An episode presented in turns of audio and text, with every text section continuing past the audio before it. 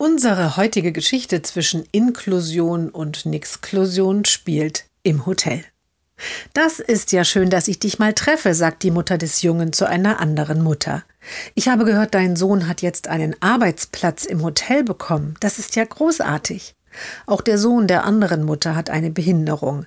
Ja, wir freuen uns auch wirklich sehr, antwortet diese. Es ist ja super schwer, etwas auf dem ersten Arbeitsmarkt zu bekommen. Und gleich drei junge Leute mit Behinderung arbeiten dort jetzt.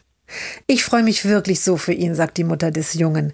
Er war ja auch immer schon so kommunikativ, auf Menschen zugehen und sie für sich einnehmen. Das kann er wirklich toll. Und so höflich ist er. Er liest den Gästen bestimmt die Wünsche von den Lippen ab. Naja, nicht so direkt, antwortet die andere Mutter. Er arbeitet eher hinter den Kulissen. Also eigentlich arbeitet er nur hinter den Kulissen.